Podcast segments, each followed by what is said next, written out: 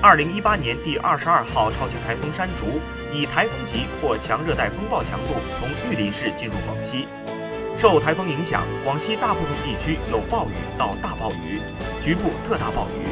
其中，地处桂东南的玉林、北海等地受台风影响较为严重。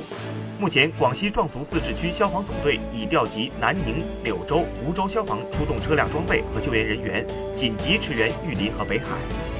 九月十六日上午。广西南宁消防紧急调配十二辆消防车、五十名官兵及各类抢险救援装备，奔赴玉林进行跨区域增援，抗击超强台风山竹。